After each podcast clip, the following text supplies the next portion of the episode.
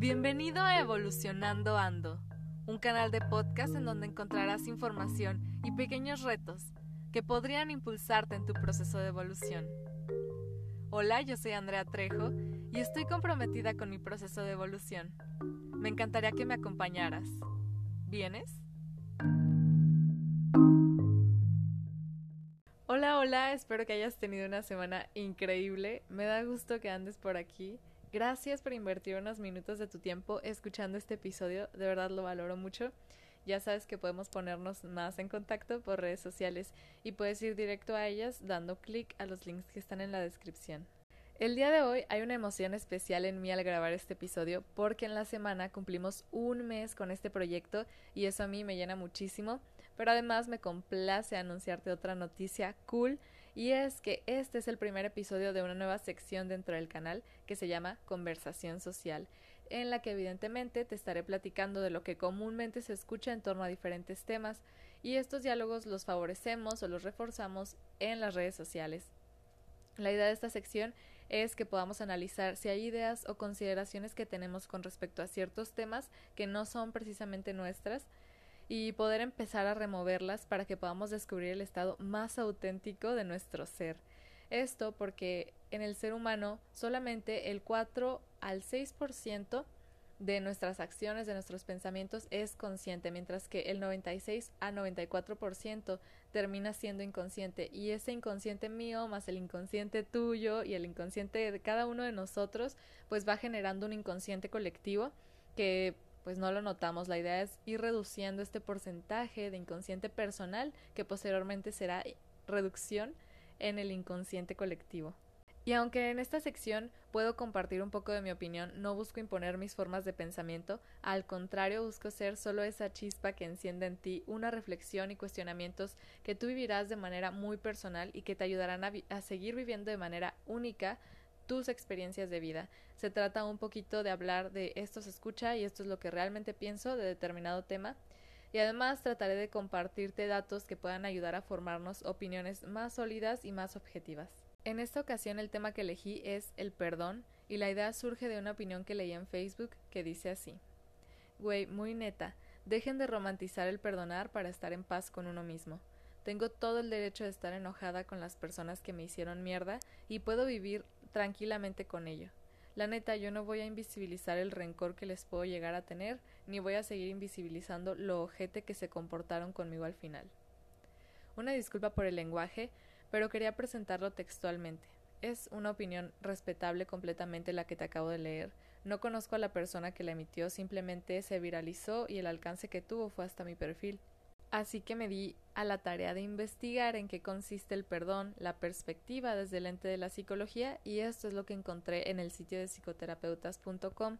Elegí un artículo del doctor José Antonio García Higuera que me parece muy completo por si gustas revisarlo, pero a continuación te resumo lo que leí. Perdonar consiste en un cambio de conductas destructivas voluntarias que son dirigidas contra el que ha hecho el daño por otras constructivas. Además, el proceso de perdón no implica el abandono de la búsqueda de la justicia, ni de dejar de defender tus derechos, solamente se trata de no buscar en ello un desahogo emocional que implique que la búsqueda de la justicia se convierta en el centro de tus acciones y que dificulte tu avance en otros de tus intereses, objetivos y valores. El perdón no incluye obligatoriamente la reconciliación. Perdonar o pedir perdón es cuestión de uno, mientras que la reconciliación sí es un proceso de dos. El perdón no implica olvidar lo que ha pasado. El olvido es un proceso involuntario que puede darse o no en el tiempo. El perdón no supone justificar la ofensa que se ha recibido ni minimizarla. El perdón consiste en que el que perdona no intenta obtener una descarga emocional junto con la justicia. Otra cosa que me pareció súper interesante es que existen etapas en el perdón. La primera es el análisis y reconocimiento del daño que se ha sufrido, y en esta etapa se busca hacer un análisis lo más objetivo posible, de tal forma que esto ayude a crear un distanciamiento emocional y los primeros pasos para entender las motivaciones del ofensor, que posteriormente nos permite construir una cierta empatía que es necesaria para que el perdón se dé. Esto se trata de aceptar el dolor y buscar comprender, no justificar, solo comprender qué motivó la conducta del ofensor. La segunda etapa se trata de elegir perdonar. Una analogía que creo que puede ilustrar bastante bien este momento hacia el perdón es un capítulo de la serie Cómo conocí a tu madre. Ojalá que alguien sea tan fan como yo. Pero a grandes rasgos se los comento. Todos tenemos un pozo mental, imaginario, en donde metemos a alguien porque tenemos la convicción de que merece estar ahí. Pero al final nos damos cuenta que quien está ahí en realidad somos nosotros mismos, porque en el intento de hacerle sentir al otro como en algún momento nos hizo sentir, ponemos demasiado esfuerzo y empezamos a perdernos nosotros mismos en medio del odio y la venganza, que además son insaciables. Es por eso que elegir perdonar es como hacernos un favor a nosotros mismos para que ese odio o deseo de venganza no afecte en otras áreas de nuestra vida. Es un acto que nos permitirá a largo plazo encontrarnos con valores como la aceptación y el compromiso. El tercer momento hacia el perdón es de suma importancia. Se trata de la aceptación de la rabia y el sufrimiento. Algo en lo que tiene mucha razón el post que leí es en la parte de tengo todo el derecho a estar enojada. Realmente cuando se habla del perdón no se busca invisibilizar estas emociones que por definición se conocen como emociones negativas, pero no significa que sean malas. Al contrario, permitirnos vivir estas emociones nos ayuda a alcanzar esa aceptación que en última instancia será un agente de cambio, será esa transformación y ese fortalecimiento de nuestro propio ser. La cuarta etapa sucede cuando buscamos estrategias para autoprotegernos, y esto sucede cuando analizamos lo que ha ocurrido. De esta manera podemos darnos cuenta de cuáles eran los indicios que indicaban el peligro, lo que nos da posibilidades de evitarlo en el futuro. Como ves, el perdón no implica la aceptación del peligro. Y el paso final, que en realidad es el principio del perdón y de la sanación, es la petición explícita del perdón, que sabemos que en muchas ocasiones no sucede. La buena noticia es que sí hay varias técnicas terapéuticas en las que se puede trabajar. Aún no soy psicóloga, pero te comparto que dentro de mi proceso terapéutico ha habido ocasiones en donde sostuve conversaciones con alguna persona a la que necesitaba perdonar, pero yo interpretaba a esa persona. Tipo, me ponía de un lado y era yo y del otro era la otra persona. Sé que suena gracioso y no te estoy diciendo esto para que tú lo apliques. Es solo una anécdota de esta técnica que realmente me funcionó mucho, porque tengo una excelente psicóloga, obviamente, que me fue guiando en el proceso, pero analizando ese momento con esta información que te acabo de compartir, me doy cuenta que me ayudó justo a generar esa empatía para iniciar mi proceso de sanación, que además debo agregar es un proceso irregular. Hay días en que vamos a sentir completamente que hemos otorgado el perdón y otros momentos en donde los pensamientos destructivos pasarán nuevamente por nuestra cabeza. Es por eso que lo mejor siempre que sintamos una ofensa muy fuerte es acudir con profesionales de la salud mental para asegurarnos que viviremos este proceso con la guía adecuada.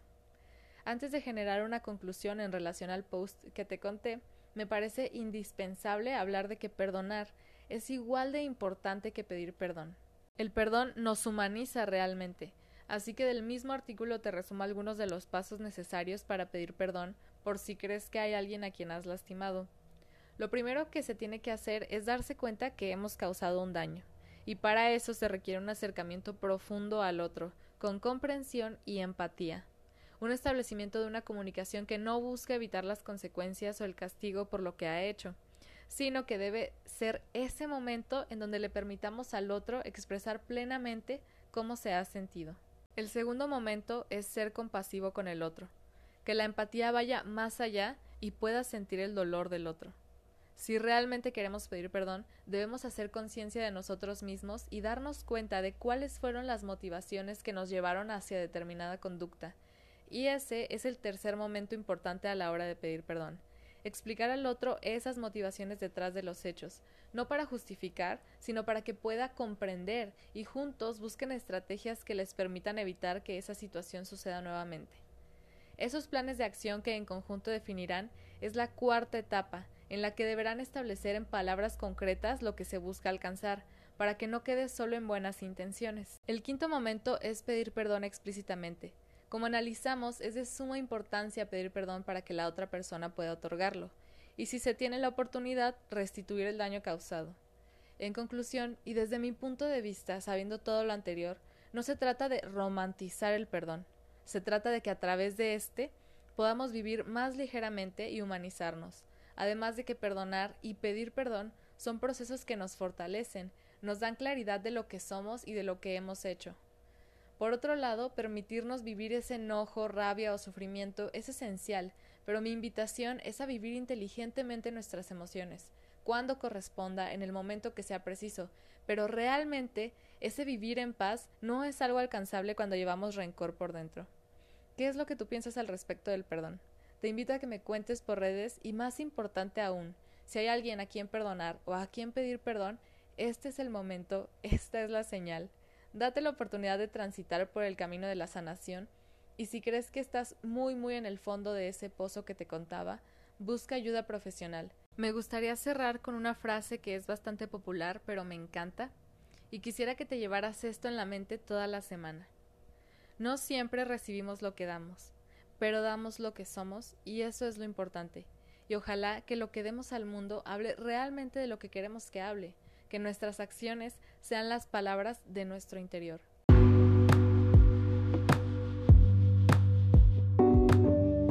Evolucionando ando.